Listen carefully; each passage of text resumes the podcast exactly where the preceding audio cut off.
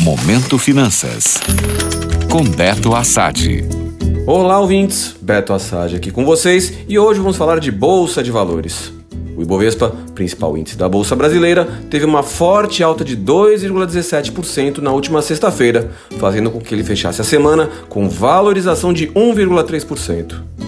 Nossa bolsa acompanhou o bom humor das bolsas americanas, que voltaram a fechar em terreno positivo depois de três semanas consecutivas em queda.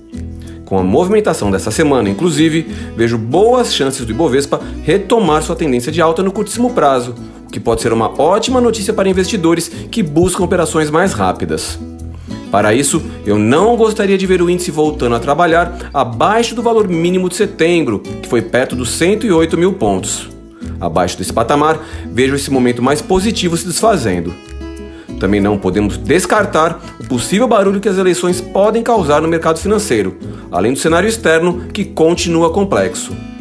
A inflação na Europa vai batendo recordes, fazendo o Banco Central Europeu elevar a taxa de juros em 0,75 ponto percentual na semana passada, na maior alta desde 1999.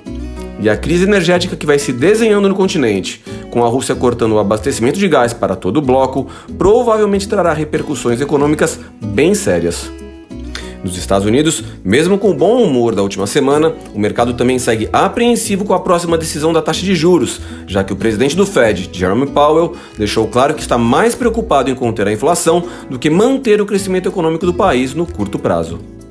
Por isso, para quem resolver se arriscar com a renda variável no curtíssimo prazo, tenha consciência que a volatilidade do momento pode mudar o humor do mercado muito rápido. Façam suas operações com consciência e uma ótima gestão de risco para não acabarem fazendo besteira. Fica a dica. Gostou? Para saber mais sobre o mercado financeiro, acesse meu Instagram, beto.assad. Até a próxima!